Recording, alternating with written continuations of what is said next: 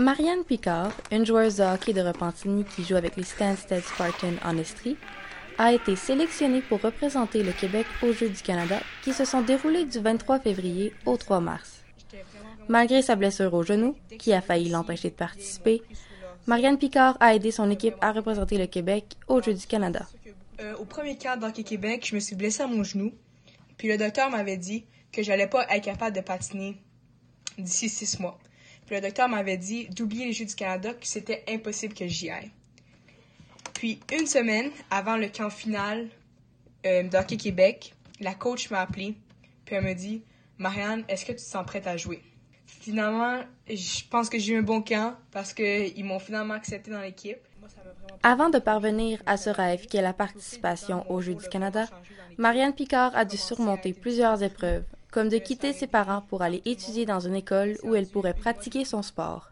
Quitter ma famille, je crois que ça a été une des expériences les plus difficiles à Stansted. J'ai quitté à l'âge de 12 ans. Donc, euh, ma première année, mes parents, j'avais 12 ans, ils m'ont juste laissé là, dans une école où je parlais pas anglais, des nouvelles personnes, nouvel entourage. Puis il a fallu que je me débrouille, mais je pense que ça m'a fait euh, vieillir beaucoup plus rapidement.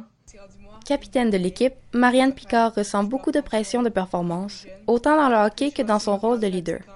Pourtant, cette pression l'a poussée à se dépasser dans tous les domaines. Ça m'a aussi permis de m'épanouir. J'ai beaucoup développé mon leadership.